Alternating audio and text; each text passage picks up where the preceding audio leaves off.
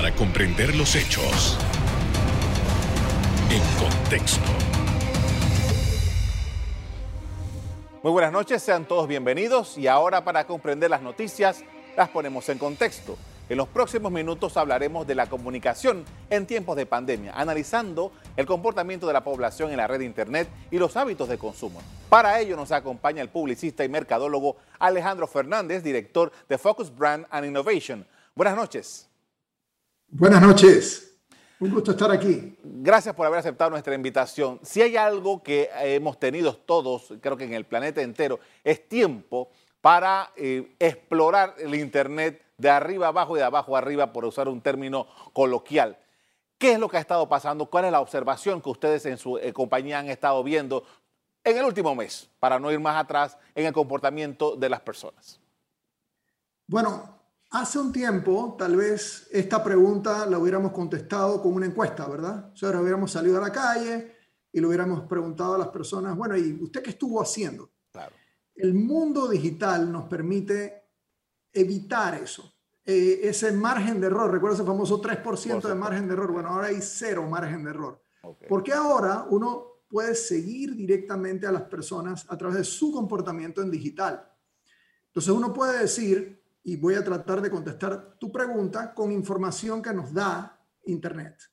Y en este caso nos las da alexa.com, que nos dice cuáles son los sitios más visitados en Panamá. Y entonces uno puede llegar a ciertas conclusiones. Por ejemplo, te puedo decir que eh, dos sitios importantes para el panameño son sitios de televisión, en este caso eh, Telemetro y TVN, por ejemplo, que están en, en, lugares 9 y 10 entre los sitios más visitados. Entonces uno dice, ah, bueno, el panameño está o viendo la televisión o viendo el sitio de Telemetro y TVN. Entonces, esa es una primera conclusión. La gente sí le está siguiendo la pista a los medios nacionales. y, de vuelta, no hay que preguntarle a las personas, esta información nos la da directamente Internet. Eh, otra conclusión a la que podemos llegar es que hay, debe haber algún nivel de compra-venta en este momento o tal vez de alquiler eh, de algunas cosas, porque el puesto número 8 lo tiene Encuentra 24. Y Encuentra 24 es una especie de clasificados, ¿verdad? De el nuevo mundo, de este mundo en el que estamos viviendo ahora. Entonces, si uno, si uno ve que ese es el octavo sitio más visitado en Panamá, evidentemente hay un intercambio. Em, hay intercambio comercial, quiero decir. El sitio número 7 lo ocupa prensa.com, el, el, sitio de la prensa, y eso nos, nos confirma eso que vimos anteriormente, ¿verdad? O sea, esa información que está buscando el panameño acerca de su propio país. Porque si no, estuviera ahí CNN o ahí estaría, no sé, Fox, estaría alguna otra red. En este caso lo que estamos viendo es TVN, Telemetro y prensa. Entonces, esa ya es otra señal sin necesidad de hablar con más nadie. Y luego entonces nos damos cuenta de que eh, el otro sitio importante es Banco General. Entonces, si las visitas a Banco General han aumentado dramáticamente al punto de que ahora está ocupando el lugar número 6 entre los sitios más visitados del país, lo que nos dice eso es que la banca electrónica debe estar explotando. O sea, la visita al banco debe haberse convertido en algo, eh, digamos que más inusual hoy en día. No es que la gente no haya abandonado completamente la visita al banco, pero si ahora tenemos un Banco General de número 6, es bastante evidente que el panameño está eh, consultando o haciendo transacciones utilizando ese sitio. Y ese sitio ya, ya sea en el teléfono o en la computadora. Ahora, estamos hablando de que básicamente en Panamá las personas están interesadas en las noticias, que es el negocio nuestro, dicho sea de paso, las noticias, está interesado en vender y comprar cosas y está interesado en sus finanzas. Eso es lo que más las personas en Panamá han estado tomando en consideración y qué casualidad que son justamente estos tres elementos los que mayormente se ha enfocado casi la vida nuestra en estos tiempos. Y ahora vienen los cinco primeros sitios. Y entonces aquí es donde nos vamos a dar cuenta dónde estuvo de manera más intensa todo esto. El, sitio número cinco es Amazon. Eh, y, yo le quiero recordar esto a, la, a, la audiencia. Eh, no las personas que usan Internet es como hace 10 años, donde eso era más o menos la elite y todo lo demás. No, aquí la gran mayoría de los panameños hoy en día están pegados en, en, sus diferentes formas. Así que esto es bastante universal lo que estoy hablando. Luego aparece Facebook como eh, número 4. Y aquí viene una, y a, a, ver, nosotros hacemos esta medición desde hace 8 años y hace 8 años la publicamos. Esto que les voy a decir ahora sí es totalmente inusual. Esto sí que es eh, la locura. El tercer sitio más visitado de Panamá es Zoom. Ok. O sea, justamente la herramienta que estamos usando en este momento es también la herramienta más usada por los panameños. Debe tener que ver con los colegios, debe tener que ver con eh, las oficinas, debe tener que ver evidentemente con la pandemia, eh, pero ciertamente que eso sí que nunca lo había visto en todo el trayecto que tenemos nosotros de Digital Top hasta ahora. Así que es una novedad completa. Tercer lugar. Y los dos primeros lugares siempre han sido los mismos. Yo sí puedo decir que es como si uno estuviera ya cansado de ver esos dos ahí arriba. El número dos, YouTube. Y el número uno es Google. Y Google en como plataforma de, de búsqueda de información. Correcto. Correcto. Y Google tiene otras, eh, cuando uno mira los, ya, ya entonces, si uno se va al sitio 21 o al sitio treinta y tantos o 50 de Panamá, hay otros Google. Hay un google.com.pa, que es el sitio Google de Panamá, y está también, eh, incluso en Panamá ahora se está usando el, Google de España, que eso es como también inusual. Pero ciertamente que Google domina en, en, en nuestras búsquedas, es parte de nuestras vidas y es bastante evidente en esta cantidad de visitas que eh, tenemos en este mes también. Ahora, eh, eh, como acaba de informar, tiene ocho años haciendo esta medición, ¿qué hay de los hits? ¿De cuánta, cuánto ha crecido ese enganche del público con estas plataformas en Internet?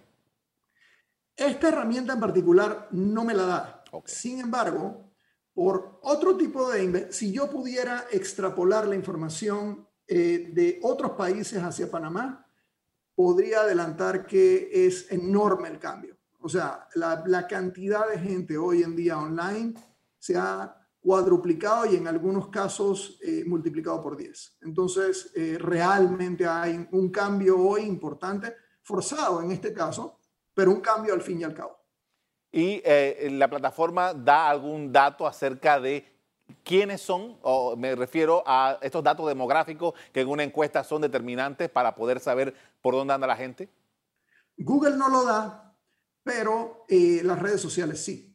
Entonces uno puede entender, por ejemplo, cómo en un Facebook uno encuentra gente un poco mayor hoy en día, y cómo a lo mejor en un Instagram uno encuentra gente un poco más joven, y luego como en un TikTok uno encuentra gente bastante más joven también, ¿no? Entonces sí, uno nota que hay una diferencia en cómo se mueven esas diferentes plataformas digitales en diferentes targets. Con esto vamos a hacer una primera pausa para comerciales. Al regresar seguimos en el análisis del comportamiento de los panameños en la Internet durante la pandemia. Ya volvemos.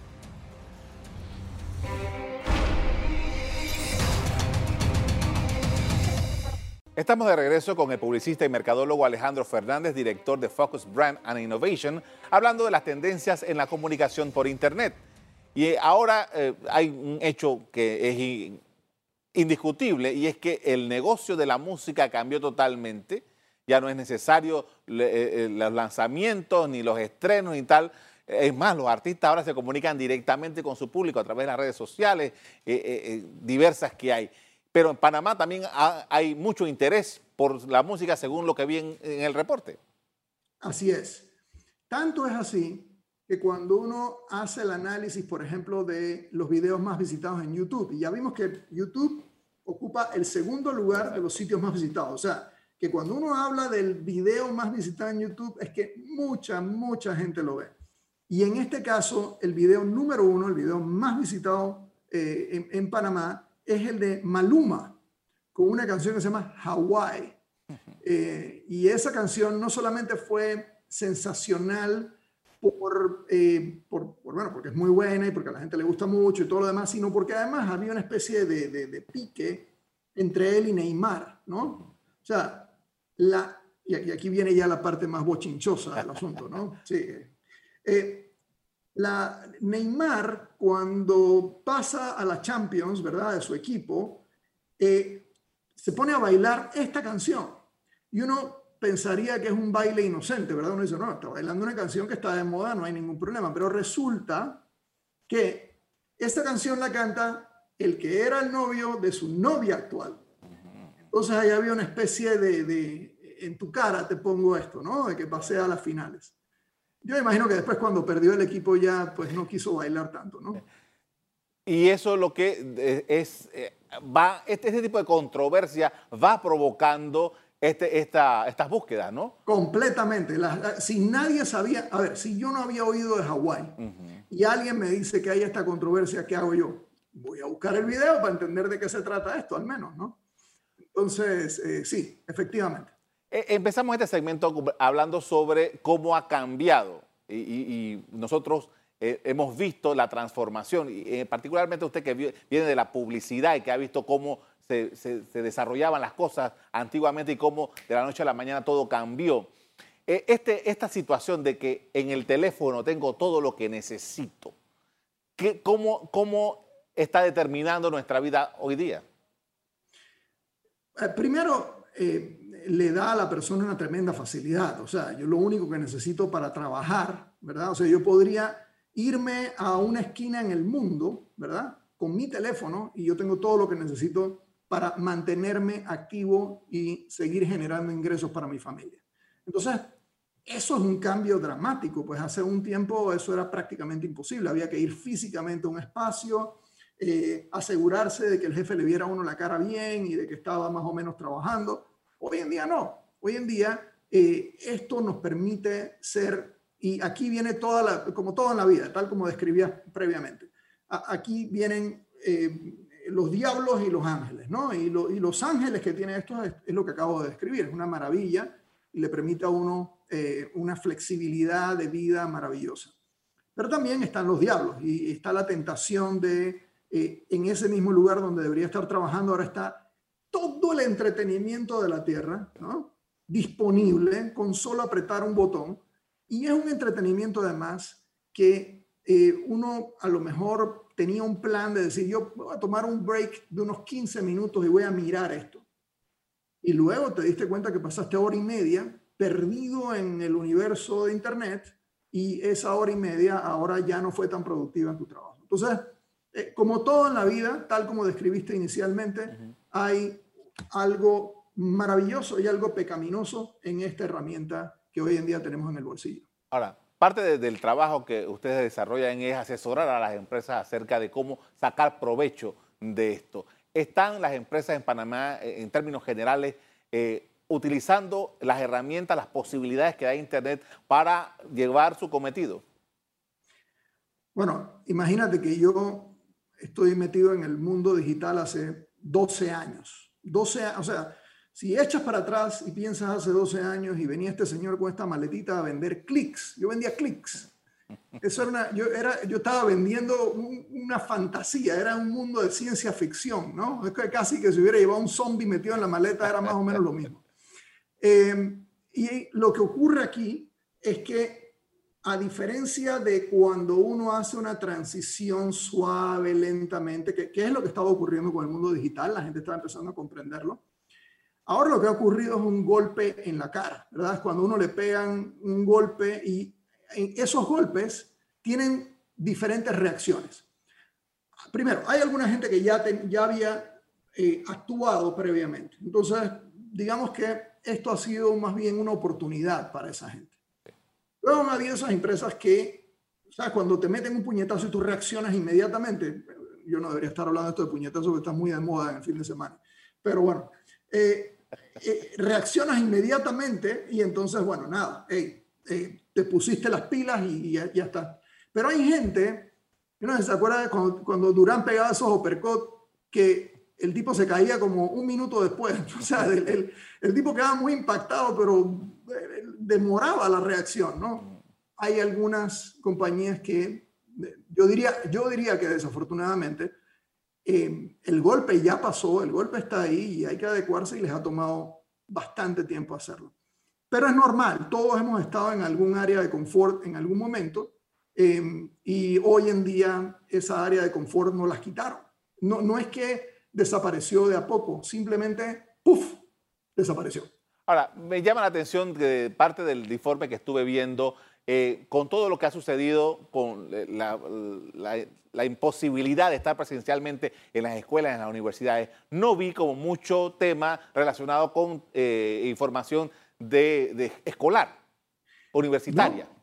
Mira, una de las cosas que me llamó la atención a mí de estos 10 primeros lugares es que normalmente durante el periodo escolar, adivina qué sitio es top 10 siempre. Wikipedia. Y ahora no estaba. Entonces, tal cual acabas de decir tú, es también nos pone a nosotros a pensar qué estará pasando, que eh, pueden ser dos cosas, vamos a, vamos a mirarlo así. Podría ser o que los estudiantes ya tengan otras fuentes mucho más amplias para esto y no estén nada más yéndose a Wikipedia, que es siempre el camino más fácil, o que a lo mejor, eh, digamos que esa información no la están obteniendo o, o, los profesores le están dando eh, información mucho más completa y no tienen que hacer esta investigación online o tienen otras fuentes, la verdad. Los hechos noticiosos siempre, eh, en los reportes que yo he escuchado, siempre tiene un impacto y, por ejemplo, eh, Beirut, la explosión allá en el Líbano fue determinante. Así mismo es.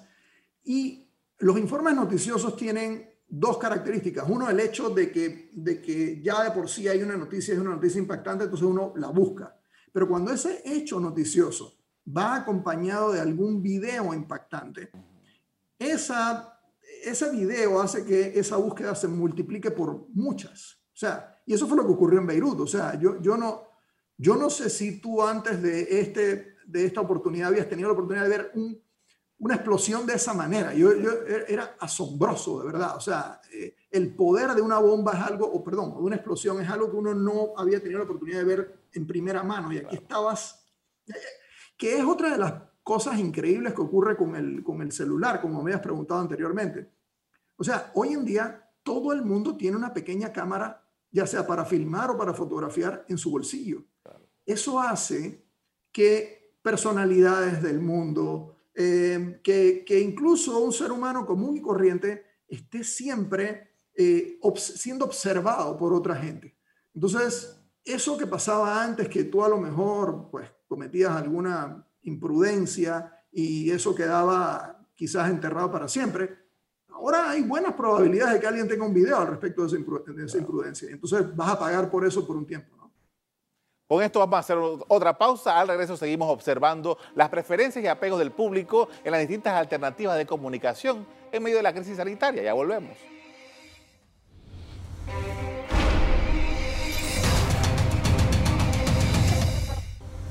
En la parte final estamos de regreso con el publicista y mercadólogo Alejandro Fernández, director de Focus Brand and Innovation, hablando sobre todo lo que ha pasado en Internet durante las últimas semanas. Y hay un actor de, primera, eh, de, primer orden aquí, que son las redes sociales. ¿Qué se ha podido observar acerca del uso de las redes sociales en Panamá? Y, hombre, Facebook, que no se resiste a quedar fuera de, ser, de la jugada en, esta materia? Bueno, no, no solo no se resiste al participar muy bien dentro del mercado, sino que además está logrando algo muy interesante. Eh, cada vez que Facebook siente que se está quedando un poquito atrás, hace dos cosas. O evalúa la compra de alguna otra red social, como ocurrió en el caso de Instagram, ¿verdad? O podría también eh, adquirir el mismo tipo de herramientas que usan otras redes sociales para crecer. Entonces, eh, Facebook, eh, que en este caso el CEO es Mark Zuckerberg, está siempre al tanto de cuáles son las cosas que están funcionando y cuáles son aquellas en donde tal vez hay una oportunidad para poder, si no competir, entonces comprar para asegurarse de que no pierde vigencia, tal como, tal como describiste. Ahora, para los efectos del de, eh, el mercadeo y la venta que eh, estas plataformas se han convertido en una, una manera directa de llegar al público. ¿Cuál es el uso en Panamá? ¿Cómo se está aprovechando estas posibilidades? Bueno, una de las cosas que está ocurriendo es que las personas están usando Instagram, por ejemplo, para varias cosas. Una, una es, si es una persona muy popular, empezar a convertirse en un influencer, ¿verdad? Y entonces hay diferentes tipos de influencers. Hay estos super influencers con miles de miles de seguidores. Eh, a ese les podemos llamar mega influencers.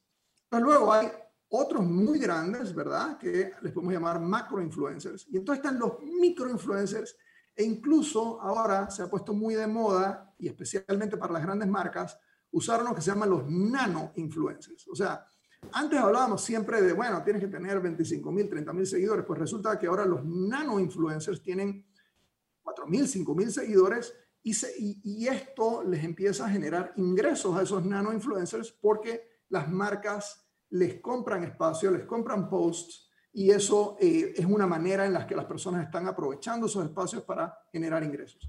La otra forma es utilizándolos como una herramienta de venta directamente, e-commerce. Eh, y estamos viendo cómo efectivamente eh, muchas personas están utilizando Instagram, Facebook, Em, o incluso una que es muy poderosa, que es WhatsApp, para vender. Entonces se ha convertido una, cada teléfono es más o menos una tienda en este momento, o por lo menos una tienda en potencia. Entonces, sí. Sí, eh, quería saber, eh, hay un fenómeno eh, político que está en Twitter. ¿Qué pasa con Twitter? Twitter, por lo menos en Panamá, bueno, pasa en otros lugares, pero uh, circunscribiéndonos a Panamá, se ha convertido en una suerte de tinglado político. Y, pero, ¿qué, qué, cuál es la realidad de, esa, de esa información, de ese debate, de ese conflicto que se produce en Twitter? Sí, y, gracias que traes a esa red social a la mesa, porque eh, la, pura verdad es que si uno la ve en el contexto meramente económico, Em, Facebook ha hecho fortunas, tanto con Facebook como con Instagram. Em, TikTok está empezando a lograr monetizar también eso, sigue perdiendo plata, pero, pero está monetizando. Pero el que no ha logrado monetizar para nada esta gran ventaja que ha tenido por mucho tiempo es Twitter. Twitter no ha logrado todavía ganar eh, dinero de eh, su posición eh, aún teniendo, imagínense el tamaño del poder, porque aquí en Panamá vivimos esto de tener presidentes que eran tuiteros, ¿verdad? Y, de ser, eh, no, no, solo tuiteros, sino de tener miles de miles de seguidores. Imagínense en los Estados Unidos con Trump. Trump ha roto todos los esquemas en Estados Unidos, donde anteriormente la persona que comunicaba el 80, 90% de toda la información lo hacía en, una conferencia de prensa, ¿verdad? Donde estaban todos los periodistas sentados. Ahora la gente lo que está es mirando qué va a tuitear el hombre. Y eso incluye a la propia gente que trabaja con él. O sea, hay veces que no hay ninguna, o sea, la gente se entera de todo por Twitter. Entonces Twitter se ha vuelto una herramienta muy poderosa que eventualmente estoy seguro van a lograr monetizar y van a lograr de verdad convertir en, en ese poder que tienen ahora en dinero, eh, pero que es una herramienta que se ha, que se ha vuelto una, una, una especie de plataforma de discusión política importantísima, no solo en Panamá, como ya lo fue, sino también en el mundo, como lo estamos viendo en el caso de Estados Unidos. Para captar la atención de las personas con tanta oferta es un, una empresa gigante para poder eh, lograr eso y, cuáles son las herramientas que tienen las personas para lograr frente a tantas posibilidades, ¿no?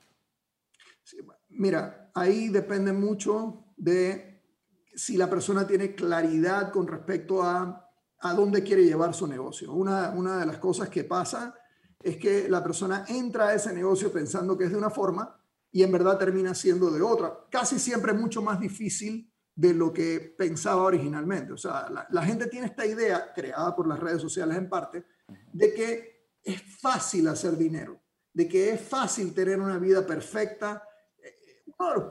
Esta glorificación de la vida que dan las redes sociales confunde a muchas personas que entran eh, digamos que las herramientas equivocadas para pelear, porque la primera herramienta, la más importante para poder hacer un negocio, es tener resiliencia, es poder aguantar golpes y poder ser constante y coherente con lo que tienes que decirle al mundo. Le agradezco mucho, señor Fernández, por habernos acompañado esta noche para esta información tan, tan interesante que, que, nos, nos, nos, da luces acerca de por dónde andamos realmente, como dice una encuesta sin tener que pagar.